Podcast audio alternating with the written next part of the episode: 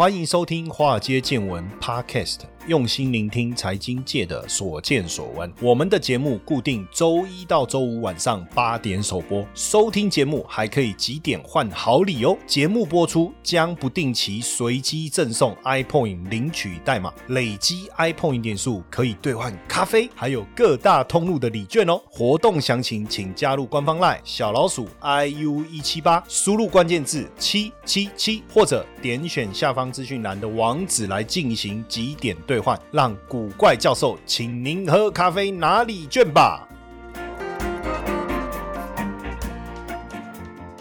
哦，五倍券要来了，对不对？哈，五金堂开哦，高不高兴？哈，这样子。其实我觉得这一次的疫情啊，全球都陷入非常大的危机哦。那各国都有不同的一个方法，不论是纾困或者是振兴哦。当然，每次政府的一些政策正反支持两面的都有了哈。那我们也没有特别要支持谁或反对谁，或是支持哪一个政策或反对哪一个政策。但从财经的角度，其实我觉得也应该都聊一聊啦，因为。很多人说：“哎呀，应该要发现金，对不对？”有人说：“啊，你直接给我五千块现金呐，供啊这，对不对？哦，直接汇到我的账户来，账号给你，呵 呵这样确实是蛮爽的，对不对？哈。但有人说这样没有效，对不对？那发券很好啊，拿了券强迫你去消费，还有期限，那到底是现金比较好还是券比较好？当然。这个现呃要拿现金这件事，你已经不用想，对不对？一定是拿券了。但问题是讨论一下嘛，反正做财经，我我的想法就是多了解一下，了解自己这个即将要使用的东西，同时想一想有没有别的可能性。那对于自己在财经领域上面的一个知识的成长，还是有帮助了哈。当然，振兴券你说会不会有效？肯定会有效哦。只是说大家一直在想说，那为什么不发现金？那会不会就是说高估了振兴券相对于现金的这个优势？很有去哦，不论是支持振兴券的还是支持现金哦，都谈到了一个叫恒常所得假说哦。恒常所得假说，这是非常知名的诺贝尔奖经济学得主弗里曼所提出来的一个经济学里面的一个这个理论。那以身为半个经济学家的我，为什么大家每次问我说为什么是半个经济学家？就是半吊子嘛，所以叫 半个经济学家。因为以前我我好歹也我研究所也是念经济的嘛，虽然没有念到博士，或是从常春藤名校拿到经济学博士，通常只要拿到经济学博士就可以称为经济学家了嘛。因为后来经济学家已经变成是一在一些银行啊，或者是投行。真的有这个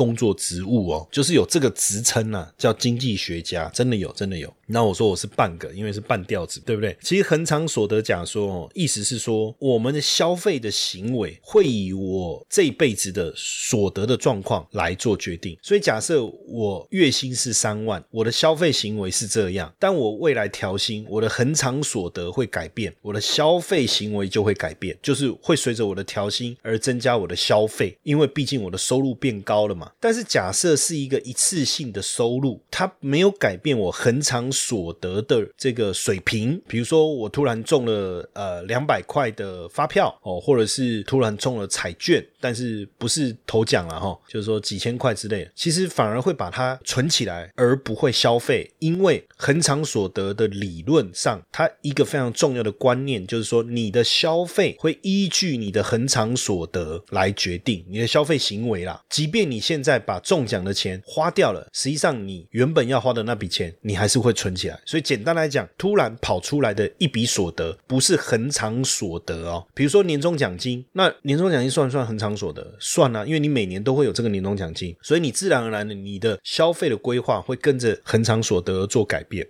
那有趣的是，要发振兴券的人也是用恒常所得假说，觉得要拿现金的人也是用恒常所得假说。其实差别在哪里？哈，坦白讲，我觉得大概只有富利曼哦，叫他出来解释啊，谁对谁错。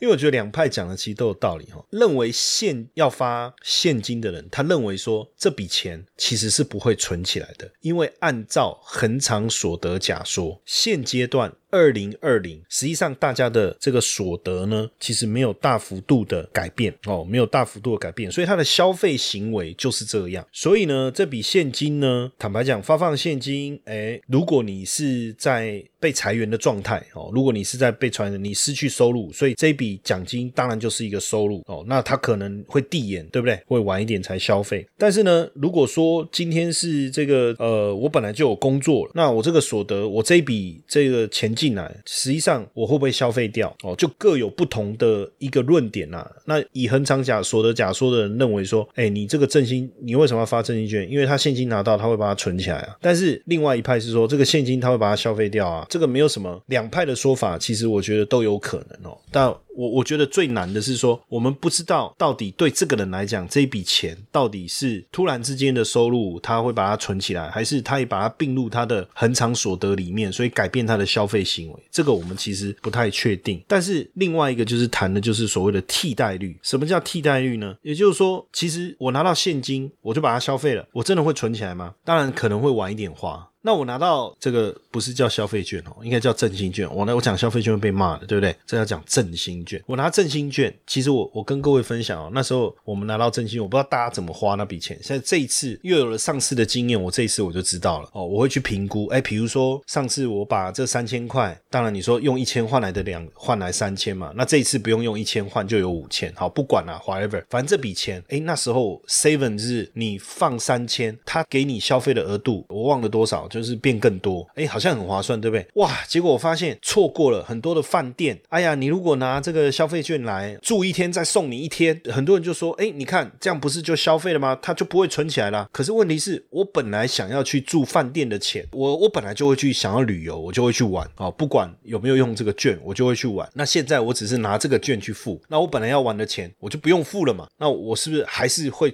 还是一样，就是存起来？那其实只是我先花后花，所以。认为应该要付现金的人，他的想法是说啊，反正只是先花后花，你用券，他只是用券花，本来要花的那笔钱就就就存起来了啊，不是一样吗？哦，你何必脱了裤子放屁呢？哦，这样子，而且呢，说真的，难道你说消费券所带的效效益很呃不是消费？我为什么讲一直讲消费券啊？完蛋了，大家都会被打脸。振兴券，不管是三倍券或五倍券哈，那实际上当然就是说对。支持现金的人来讲，他还是认为说，大家不会去存钱呐，他不会把钱存起来啦，对不对？他不会把钱存起来，他会拿去花掉了。我再提一个哈，就是说。实际上哦，这个金额太少了啦，它根本不会改变我的所得，恒常所得，你懂我意思吗？它不会改变，所以它就花掉了，就是我的一般的正常的行为嘛，我就把它花掉了，因为那个钱太少。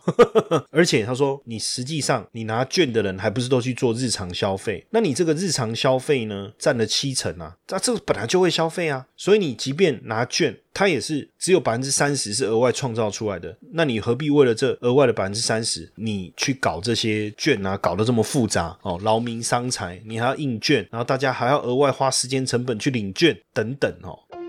投资的魅力在于它能帮我们创造斜杠收入，但市面上的投资课程普遍都是理论教学，却缺少实物练习。台湾的海归操盘领航员招募计划启动喽！无论是否有经验，只要对交易有热情，现在将是你迈向顶尖操盘人的最好机会。除了谢承彦古怪教授亲自教授他十多年的实务经验外，还能和一群志同道合的伙伴们一起在投资这条路上努力成长。输入英文字母 VT 即可取得操盘领航员们使用的策略懒人包和线上说明会资讯哦。但是呢，支持振兴券的人，当然他的想法很简单啊，我给你现金。我就认为你会存起来，你也不要跟我讲什么什么所得假说不所得假说，很简单嘛，大部分人一定先存起来嘛，然后再慢慢花嘛，那这样的效益就没有办法马上刺激出来，对不对？因为我给你券，我又给你一个期限，而且券在手上不花掉，看了就难过哎，说真的就难过哎，对不对？而且呢，说真的，我们也不要管说这个券到底搞一搞是几倍啦，对不对？可是至少各地县市政府或是餐厅各个饭店业者，他也会跟着推出这个券啊，他也会跟着推出这个券啊的一些优惠啊，像。我记得那时候就是很多的台北市的饭店，因为大家比较不会在台北市住嘛，对不对？诶很多的饭店哦，我就上网看哦，还有游泳池，有三温暖的，诶住一天送一天，或者是你可以选择半价。那时候我们就全家人啊，因为他说你只要用券订就好嘛。我开始问你的券用掉了没有？你的券用掉了没有？还没，赶快我们来去订这个饭店，对不对？三千块可以订两间，不得了！以前一间都要三四千块的，太划算了。还有早餐，又可以游泳，又可以带小朋友去玩，这样很好啊，就刺激起来了，对不对？啊，那有的餐厅，其实我那时候就精打细算了，我就发现哦，拿三倍券去餐厅吃。吃饭最不划算，因为餐厅吃饭哦，他不会说呃你用券来，对不对？哦，然后你就两人同行，一人免费，不会。哎，可是住饭店他就会这样，哎，不但价格优惠，还给你住一天送一天，我觉得太划算了。那另外像我那时候就是储值那个 Seven Eleven，所以用券啊，坦白讲哈，从某个层次来讲，我认为发现金是我是支持发现金，因为发现金你不用花很多钱再去印券，然后呢，我们也不用花时间去排队领那个券。但是确实，我认为在实物上，因为刚才我们讲的都是经济学的理论嘛，哦，就到底钱会不会存起来这件事情，会不会存起来这件事情，对不对？那如果说它会改变我的消费行为，如果它是一个恒常所得，它会改变我的消费行为，还是它其实只是一次性的收益，它不会改变我的消费行为，就是两派的论点嘛，在讨论嘛。但我觉得这不是重点，重点是真的大家拿到钱的时候会想做什么。那如果说我今天给他做一点点限制，对不对？你拿到钱，你不可以去缴学费，因为你去缴学费就没有刺激消费嘛。你不可以去缴信用卡账单，因为信用卡账单是你之前的消费。你不可以去缴水电，因为水电也没有刺激经济的效果。我希望你拿到钱是去消费，去住饭店，去吃小吃，去夜市，去买东西，到实体店面，也不要电商，因为电商疫情期间就很好了。我给你做一些限制，那现金做不到这个限制嘛，对不对？你只有券。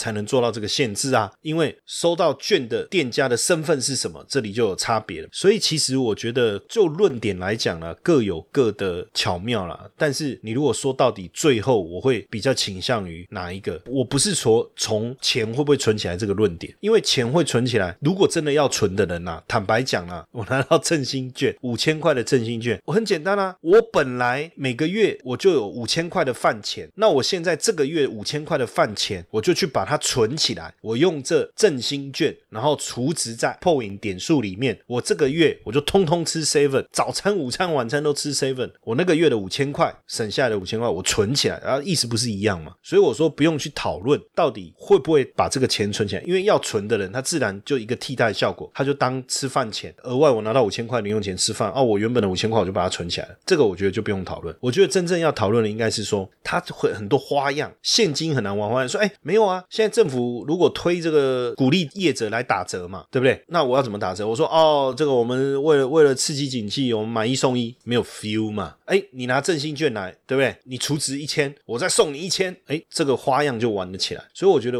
在花样的变化上，哦，现金就少了，那有一个振兴券，花样就多了，这是其中一个啦。第二个，我认为现金你没有消费期限的，你没有办法限制它，它什么时候要把它花完，对不对？可是。振兴券就有期限的限制啊，自然而然你就可以这个这个刺激他赶快把这个钱花出去，对不对？最为大家所诟病的是什么？就是说你印券要花很多钱，然后呢，我还要排队去认证，然后领那个券，我都觉得很麻烦。像我那时候为了去领那个那个券，我就觉得很麻烦。那为什么我要领券？因为我发现很多的店家他的活动他不是透过数位的，他要我们拿实体券去，他才给我那个活动。所以后来我还是去领券，这个我就觉得浪。费时间还要排队要干嘛啊？现在又有可能群聚的风险，那怎么办？所以我觉得最理想的是什么？不要发现金，没有错。我还是觉得不要发现金，发券，但是不要发实体券，发数位券，方便啊。反正就直接看用什么方式上网，咚咚咚登记一下，然后啪，我的就储值到我的 Line Pay 嘛，哦，我储值到我的这个接口支付嘛，或是储值到我的台湾 Pay 嘛，反正储值到哪里，那我就可以，我就可以用啦。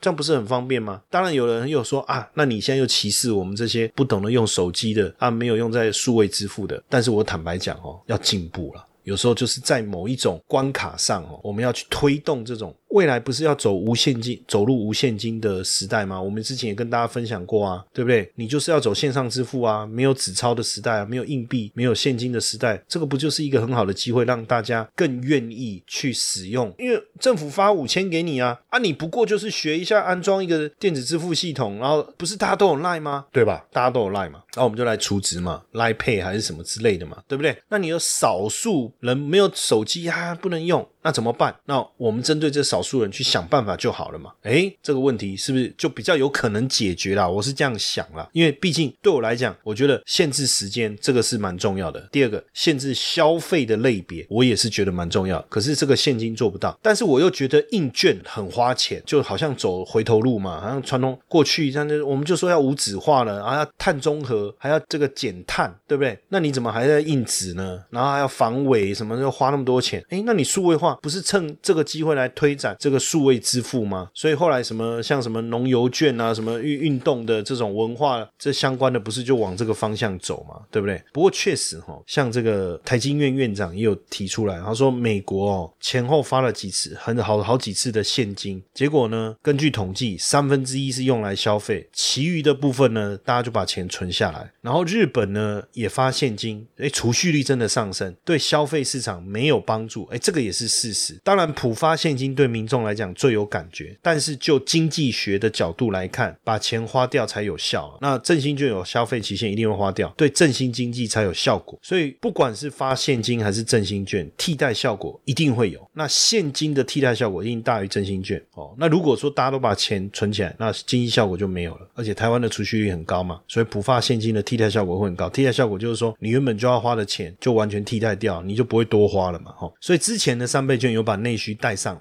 哦，所以如果今年九月或十月初发振兴券，哎，还是可以把内需带上来，我觉得还是还是有机会的。那当然，这个很多这个中低收入的啦，或者是说啊，他说啊，学费都缴不出来，什么什么什么，这个叫纾困哦，纾困要有纾困的办法，而不是采用振兴哦。所以基本上，我觉得当然振兴券还是有一些优点啦。哦，它的优点包括。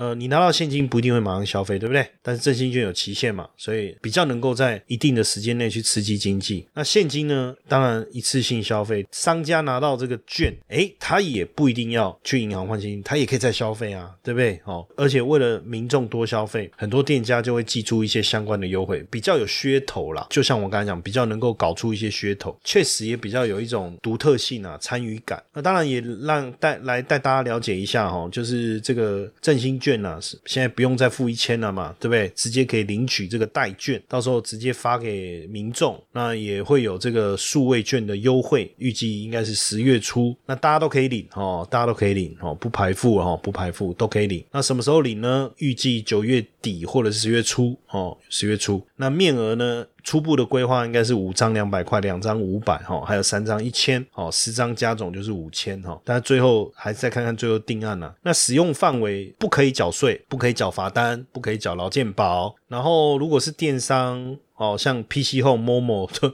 虾皮都不可以用，它会有一个电商白名单。啊，简单讲，就反正电商我们都不要用就好了嘛。好，就肯定都就不会弄错。实体店家摊商都可以啦。按照我过去的经验，饭店是最划算，效益最好，就是去住房啊，效益最好。我算过了，确实效益最好。然后餐饮啊、百货啦、夜市啦都可以。然后再来这个发放的形式哈，当然你可以。邮局领取，四大超商啊，一些通路都可以领取了哈。那现在当然也会有这个所谓的，可能会有一个 app，你也可以变成是用数位绑定的一个方式。如果能数位绑定，我觉得是比较方便啊，因为券带来带去，有时候又会不小心怎么讲遗失了或什么，对不对？哈。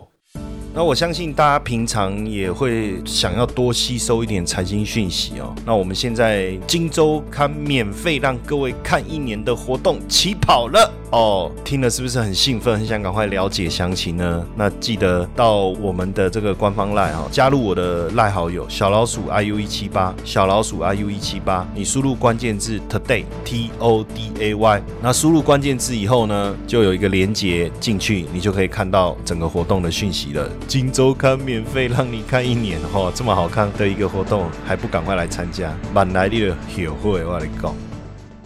那当然，我觉得这一次的这个五倍券，我主要我觉得餐饮，到时候我们也可以来分享一下哈，就是说，哎，哪些餐饮有很大的优惠，我们再来跟大家分享；哪些饭店有很大的优惠，我们再来跟大家分享一下。但基本上你还是要明白一件事啊，就是说振兴不是纾困哈，振兴不是纾困。当然效益的评估，有的人会说啊，政府自我感觉良好，好像没有这么好的效益。可是我总觉得。行为的刺激啊，至少可以把之后才要花的钱拉到前面来嘛，对不对？那跟上一次的。这个三倍券啊，来做一个比较的话，其实我觉得差异性不会很大啦，哦，至少把金额扩大了。那之前有这个安心旅游嘛，有农游券，有易放券，有动资券，有客庄旅游券，这次会不会有？应该会啦。所以我觉得安心旅游，我真的觉得之前用的很过瘾诶。为什么？因为你知道，他又补贴你钱，然后你又可以用券，然后那个饭店呢，他又给你一个优惠方案，就他给你的优惠方案，你又可以用券，又可以补贴，我就觉得很划算啊，非常非常划算哦。当然店家反应有的不一啦啊，有人说啊，到底能不能找零？不能找零也很麻烦呐，对不对？而且我们呃拿券，我们对我们现金的周转时间又拖长哦。可是坦白讲啦，哦，坦白讲，如果我是店家，哎，说真的，这个我还是觉得 OK 啦。为什么？因为生意会好，有什有什么不不好哦？有什么不好？那基本上说真的哈，这个振兴券的目的啊，它是振兴经济啊，刺激景气啊，哈，既不是救贫，也不是救急啊，希望你赶快把它花完，然后商家设计很多的花样，我们赶快消费来把它把它消费完毕哦。所以大家不要一直纠结，就是说，哎呀，没钱的怎么办？什么他学费都缴不起啊，什么什么什么的。其实我觉得这两件事情还是分开了啊，还是分开。当然有人说，哎，其实要把它变成现金领出来并不难，也有人在教这个方法。其实我就觉得，哎，反正能够拿到刺激经济，我觉得这是一个重要的。当然，消基会也有做了一个一个问卷哦，问大家说，哎，这个政府要发这个五倍券来振兴经济，赞不赞成？赞成有四十七点七趴，不赞成也有四十七点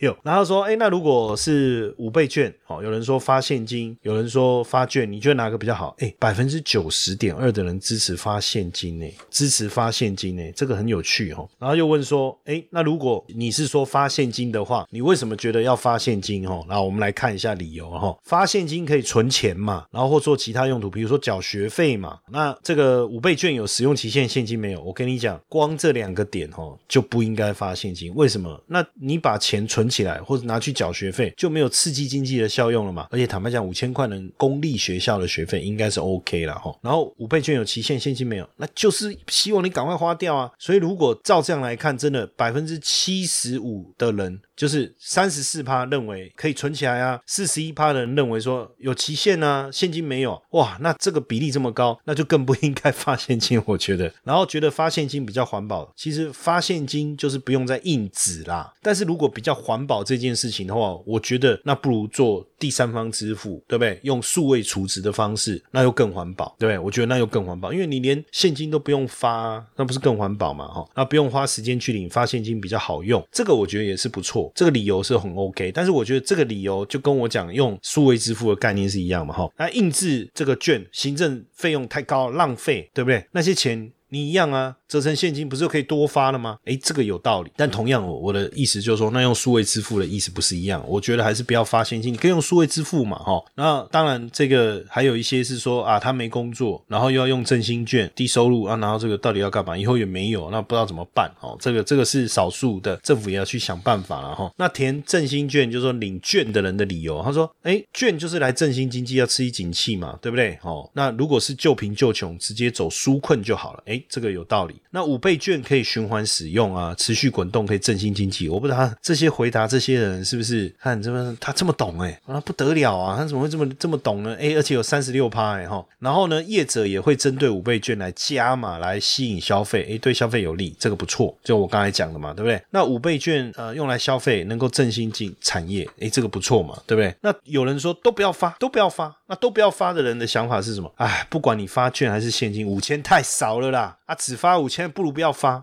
意思就是说你要发发个一万好了。然后有说，哎呀，你振兴你就用纾困嘛，也不应该人人有奖啊，对不对？而且这也是增加纳税人的负担呐。那不管你发现金也好，发振兴券也好，还不是再留子孙，所以其实还是有蛮多人不赞成的了哈，不赞成。当然，呃，如果这个地方政府啊，或者是各部会啊，也来加码的话，有没有什么想法？哦，说哦，反对各自为政，一起做好不好？不要再加码了啦！哎呀，这个财政负担呐，吼，这样子，哎，赞成加码的有多少？超过五十趴。因为只是说希望能够采取现金发放哦，哎，其实我觉得反正刺激经济哦，大家都来做了，那那我觉得出发点也是好的啦。当然你说后面会再留子孙什么，哎，这个有时候先解决眼前的困难哦，也解决眼前经济发展的一个问题哦，可能也是当务之急啊哈。但是确实各有各的想法，各有各的论点，也不容易。那大家的想法是什么？也欢迎到我们的脸书哈，华尔街见闻脸书的粉丝页啊哈，大家一起上来留言好不好？就说你赞成现金还是券？当然现在就是券了嘛，要不然我觉得这个问题也太无聊了哈。不然这样子哦，就是说大家到上架以后到我们华尔街见闻脸书的粉丝页，然后你就直接留言，就说你拿到券你想要做什么？哦，或是你想要做什么，大家一起来留言嘛，热闹热闹，好不好？来 happy 一下哦，刺激一下经济嘛，对不对？那我们今天的分享就到这边，谢谢大家的收听，晚安。